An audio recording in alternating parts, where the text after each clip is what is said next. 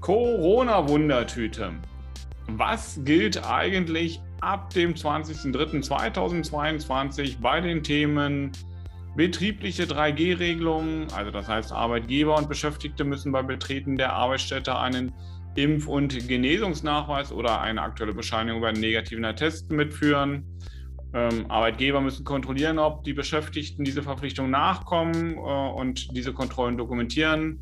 Homeoffice-Pflicht, ja, heißt das, der Arbeitgeber hat den Beschäftigten im Fall von Büroarbeit oder vergleichbaren Tätigkeiten nach wie vor Homeoffice anzubieten?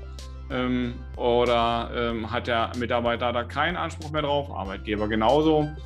Ähm, ja, wieso die zur Gel zurzeit geltenden arbeitsrechtlichen Vorschriften im Rahmen der Corona-Pandemie sind befristet bis einschließlich 19. März 2022. Und es stellt sich doch die Frage, was gilt darüber hinaus? Heute zum Zeitpunkt der Aufnahme ist es der 14.03.2022. Da stellt sich doch die Frage, wie und was kommt, worauf muss man sich einstellen. Darum geht es in dieser Folge. Und ganz zum Schluss gibt es noch ein Argument, wieso die meisten arbeitsrechtlichen Maßnahmen zur einrichtungsbezogenen Impfpflicht unwirksam sein werden. Seid gespannt. Mein Name ist Sandro Wolf, Rechtsanwalt und Fachanwalt für Arbeitsrecht. Die in der Einleitung benannten Regelungen wurden im Paragraph 28b des Infektionsschutzgesetzes befristet bis einschließlich 19. März 2022. Gibt es neue Regelungen? Nein, es gibt noch keine neuen Regelungen. Und äh, ja, wovon dürfen Arbeitgeber und Arbeitnehmer denn nun sicher ausgehen? Denn Rechtssicherheit ist zurzeit ein Fremdwort. Also doch die von mir bemühte Wundertüte des Arbeitsrechts. Soweit es keine weiteren gesetzlichen Regelungen gibt, entfallen die Maßnahmen, die bisher galten, vollständig und ersatzlos. Ich finde eine schöne Vorstellung. Das würde neben dem Entfall der 3G-Regelung im Unternehmen den Anspruch auf Homeoffice in Zeiten hoher Spritpreise auch entfallen lassen. Das wiederum vielleicht nicht so toll. Oder die Vorgaben der Mindestquadratmeter äh, bei der Frage der Beschäftigungszahlen im Büro. Also heißt das wieder Großraumbüro willkommen. Ähm, ja, was ist mit der Maskenpflicht und so vieles mehr? Hm, das würde also alles wegfallen. Äh, Im Ergebnis heißt das aber auch, dass ja ab dem 16.03. die einrichtungsbezogene Impfpflicht gelten soll. Ich finde schon ein krasser Widerspruch. Ja, Im allgemeinen Arbeitsleben fallen die Beschränkungen weg und im medizinisch pflegenden Bereich besteht dann eine Impfpflicht. Wie soll, auch eine Frage, die ja doch an der Stelle erlaubt sein soll äh, und muss, wie soll denn diese partielle Impfpflicht verhältnismäßig sein, wenn doch zugleich die obersten Verwaltungsgerichte rechtskräftig entschieden haben, dass die FFP2-Maske die sicherste Form des Schutzes Dritter und auch der eigenen Gesundheit ist, sicherer als jede Impfung, wenn es um die Frage der Ansteckung geht. Aus diesem Grund sind ja auch die Beschränkungen im Einzelhandel, äh, diese sogenannten 2G-Regelungen, also geimpft und genesen, für unwirksam beurteilt worden und in allen Bundesländern mittlerweile aufgehoben. Beachtet man also die aktuellen wissenschaftlichen Erkenntnisse und die aktuellen Urteile, kann festgestellt werden, dass die Impfung, so meine Auffassung, kaum noch einen wirksamen Beitrag bringt, wenn es um die Vermeidung der Ausbreitung der vorherrschenden, nehmen wir jetzt mal die Omikron-Variante, geht. Ähm, die Viruslast ist bei den Geimpften fast genauso hoch wie bei den Ungeimpften. Und okay, lediglich im Krankheitsverlauf mag das noch eine Rolle spielen, aber auch da sind die Berichte unterschiedlich. Ähm, ich meine, dass ja ganz gespannt auch durch die Parteien des Arbeitsverhältnisses in die Richtung des Bundesministeriums für Arbeits- und Soziales, aber auch der Bundes- und Landesregierung geschaut wird. Denn eine klare und richtungsweisende Erklärung, wie es denn nun weitergeht ab dem 20.03.2022, ähm, ist jetzt zwingend notwendig, denn die Parteien des Arbeitsrechts können doch zurzeit schlichtweg nicht planen. Ähm, und ich sehe in dieser Form der unklaren Regelung, der gegebenen Intransparenz zugleich auch in gewisser Art und Weise eine Ausprägung der Missachtung der Arbeitgeber und Unternehmen mit seinen Mitarbeitern. Denn diese von mir schon bemühte notwendige Planungssicherheit ist doch für eine positive Entwicklung der Wirtschaft notwendig. Und darum geht es doch gerade, dass wir Impulse setzen, dass auch eine positive Entwicklung fortgesetzt oder erstmal auch in Gang gesetzt wird. Hm, lass uns mal in diesem Zusammenhang zurück zum Arbeitsrecht gehen. Denn das eine oder andere, was ich eben benannt habe, war vielleicht auch ein Stückchen mal sarkastisch unterlegt. Vielleicht hast du es nicht rausgehört. Dann wird es jetzt etwas klarer.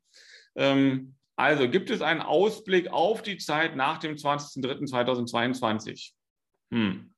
Zurzeit nur so viel, dass eine Entscheidung erst jetzt am kommenden Mittwoch, also dem 16.03.2022, ergehen soll. Das heißt, dass hier die Entscheidungsträger zusammenkommen und Wovon dürfen wir zurzeit ausgehen? Was diskutiert wird, ist ein sogenannter Basisschutz. Ja, Basisschutz im Allgemeinen, aber natürlich auch in den arbeitsrechtlichen Beziehungen. Das bedeutet, dass es lediglich bei der Maskenpflicht in bestimmten Bereichen bleiben soll, in denen große Menschengruppen aufeinandertreffen. Ähm, Im Übrigen sollen diese bekannten AHA-Regeln weiter gelten. Ähm, für die Unternehmen heißt das, dass sie nach wie vor ihre Hygienekonzepte im Rahmen der Gefährdungsbeurteilung nach fünf Arbeitsschutzgesetz erstellen müssen und individuelle Maßnahmen ergreifen. Also auch so, wie es vor dieser gesetzlichen Regelungsflut ähm, gegeben war. Das bedeutet also weg von der übergestülpten staatlichen Vorgabe zur früheren Normalität und eigenverantwortlichen Gestaltung. Ja, das macht erstaunlicherweise vielen Unternehmen Angst, die sich schon an diese schöne staatliche Bevormundung gewöhnt haben. Da wundert es nicht, dass der Ruf nach klaren staatlichen Regeln lauter wird und Menschen wieder mal Angst schüren. Ja, also Empfehlungen des Staates werden als nicht streng genug gesehen und ähm, die Apokalypse des Untergangs am Horizont skizziert. Die Menschen außerhalb und innerhalb der Unternehmen haben es nach circa zwei Jahren Pandemie verlernt, dass es ein normales Lebensrisiko gibt und nicht alles vom Staat vorgegeben werden muss. Ja, ich sage mal schlichtweg nicht vorgegeben werden darf. Vielmehr geht es zurück zur Eigenverantwortung. Ja, das äh, muss, da muss jeder hinschauen, da muss jeder zurückfinden, bevor eine neue Gewohnheit die lang erkämpften Freiheitsrechte verdampfen lässt. Denn äh, ganz ernsthaft, während die umliegenden Staaten in der EU und darüber hinaus sich fast einschränkungsfrei dem Leben zuwenden, wie wir es ja vor der Pandemie kannten, rufen die Lauterbachs der Nation Marionetten gleich nach der Verlängerung der Maßnahmen.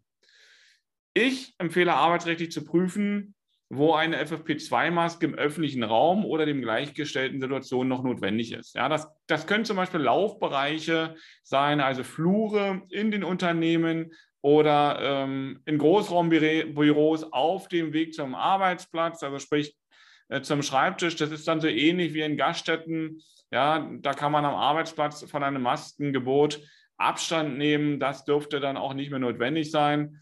Was sicherlich noch an Vorgabe bekommen wird, dass der Arbeitgeber sehr wahrscheinlich vorerst seinen Mitarbeitern noch zweimal die Woche ein Testangebot unterbreiten muss. Auch hier wird der Arbeitgeber weiter die Kosten tragen müssen. Ähm, ein tägliches Testen vor Betreten der Arbeitsstätte, wie das bisher, ähm, also bis zum 20. Äh, gesetzlich angeordnet war, fällt weg. Ja? So auch der Nachweis, ob der Mitarbeiter geimpft oder genesen ist. Und insoweit dürfte auch das Fragerecht des Arbeitgebers wieder eingeschränkt sein. Also auch hier gilt die alte Regelung vor Erlass der Norm. Ähm, das Homeoffice kann vom Arbeitgeber und Arbeitnehmer freiwillig angeboten werden. Eine Pflicht besteht nicht. Homeoffice-Gesetz besteht noch nicht. Auch da schreit die Gewerkschaft ganz laut, dass das zwingend wäre. Ja, in vielen Fällen hat sich das Homeoffice bewährt und ähm, ist das auch längst zwischen den Parteien des Arbeitsverhältnisses weiter geregelt worden. Also auch hier kommt es auf die Unternehmensphilosophie an, denn in Zeiten des Fachkräftemangels dürfte das Homeoffice und die Realisierung neuer Arbeitswelten im Interesse der Unternehmen sein. Ja. Letztendlich stimmen die Mitarbeiter mit den Füßen ab, ähm, denn nach neuesten Untersuchungen sind 40 Prozent der beschäftigten Mitarbeiter bereits fest entschlossen zu wechseln. Und das macht ja auch Sinn und ich denke, die Anzahl der Mitarbeiter, das wird prozentual eher noch wachsen, wenn man sich mal die aktuellen Spritpreise anguckt und die Belastungen, die entstehen, wenn die Mitarbeiter mit dem eigenen Auto zur Arbeit fahren müssen. Also hier gilt es schon mal hinzugucken und auch Regelungen zu schaffen, die für das Unternehmen und für die Mitarbeiter wichtig und richtig sind. Aber eine gesetzliche Vorgabe gibt es da nicht, auf die man sich stützen kann. Hier gilt das Vorgesagte. Dies gilt umso mehr, ja, gerade dieses Abstimmen mit den Füßen, das Verlassen des Arbeitsplatzes, das Suchen eines neuen Arbeitgebers, auch für den Bereich der Mitarbeiter, die im Bereich der einrichtungsbezogenen Impfpflicht arbeiten. Ich habe das ja in der Einleitung versprochen und auch schon gesagt, es gibt ein ganz wichtiges Argument, welches bei der Bewertung dieser ganzen arbeitsrechtlichen Fragen zur einrichtungsbezogenen Impfpflicht eine erhebliche Rolle spielen. Denn viele berücksichtigen nicht, dass diese partielle Impfpflicht im Gesetz lediglich befristet wurde auf den 31.12. des Jahres 2022. Ja? Und auch da nochmal ein Rückblick auf die letzte Folge, die ich schon gemacht habe, die auch ganz gut bei äh, euch angekommen ist, äh, wo es zu der Frage partielle Impfpflicht ging. Erst bei einem Bescheid des Gesundheitsamtes besteht Handlungsbedarf. Ähm, und dieser kann und sollte angegriffen werden. Also ist jetzt ein Bescheid, wo ein Betretungsverbot äh, oder auch ein Arbeitsverbot äh, ausgesprochen wird, ja, dann kann man diesen Bescheid auch angreifen und der Arbeitgeber tut gut daran anzugreifen und der Mitarbeiter muss auch prüfen, ob er vielleicht auch die Möglichkeit hat, diesen angreifen zu können im Rahmen der Drittbelastung. Je nachdem, wann diese Situation vorliegt, verbleibt aber dann immer noch nur eine ja, wenige Monate andauernde Situation, in welcher der Einsatz des Mitarbeiters eingeschränkt sein könnte. Ne? Dann geht es jetzt, ne, die Gesundheitsämter sind überlastet. Jetzt stellen wir uns mal vor, so ein Bescheid kommt irgendwo im äh, Mai an, dann werden die Rechtsmittel dagegen gewahrt, ähm, je nachdem, wie darauf geantwortet wird. Ähm, es gibt ja auch entsprechende Vorgaben, so eine Bescheide liegen zu lassen. Ähm, kommt dann irgendwann so ein Bescheid tatsächlich mit einer entsprechenden Rechtskraft im Sommer, Juni, Juli, August an. So, dann sind es bis zur Geltung noch circa drei, vier, fünf Monate und dann gilt diese partielle Impfpflicht schon wieder nicht mehr. Ähm, was bedeutet denn das? Ähm, das bedeutet, dass im Rahmen der Verhältnismäßigkeitsprüfung ähm, die meisten Ergebnisse, die zu einer Kündigung des Mitarbeiters führen würden, nicht greifen. Also die sind auszuschließen. Denn für einen solchen Zeitraum, wo diese partielle Impfpflicht noch gilt, kann auch geprüft werden, ob es andere Maßnahmen gibt. Ja, also diese, ähm, diese Verhältnismäßigkeitsprüfung gibt andere Möglichkeiten und somit ist das, was viele Arbeitgeber machen, hier über eine Kündigung drüber nachzudenken, über die Freistellung drüber nachzudenken, dass das nicht ganz so einfach ist. Und diese arbeitsrechtlichen Problematiken werden ja auch von der Politik gesehen. Ähm, denn zugleich dürfte diese partielle Impfpflicht durch Fehler im Gesetz ja, und diese mangelnde Verhältnismäßigkeit nicht halten. Ähm, mangelnde Verhältnismäßigkeit auch deswegen, weil die Impfung als solches schon nicht mehr bei dem momentanen Verlauf äh, der Ansteckung und ähm, der entsprechenden ähm, Hospitalisierungen ähm, eine solche schwere arbeitsrechtliche Sanktion gar nicht erlauben. Ja? Ähm, der Arbeitgeber sollte also Abstand von vorschnellen arbeitsrechtlichen Sanktionen nehmen und sich individuell beraten lassen. Und auch hier noch ein Abschluss, kleiner Schwenk. Es hat auch seinen Grund, wieso Österreich seine Impfpflicht zurzeit ausgesetzt hat. Die rechtliche Prüfung hat nämlich ergeben, dass auch die zurzeit nicht verhältnismäßig ist. Bei einer gerichtlichen Prüfung würde dies zur Unwirksamkeit der Regelung führen. Abwarten ist keine Lösung, gestalten ist besser als streiten. Dabei unterstützen wir dich gern. Schreib mir gerne unter sandro.wolf.kanzlei-wulf.de oder schau auf unsere Homepage unter www.kanzlei-wulf.de. Du erreichst mich dort und oder und äh, den, in den Shownotes zu diesem Podcast niedergeschriebenen Links.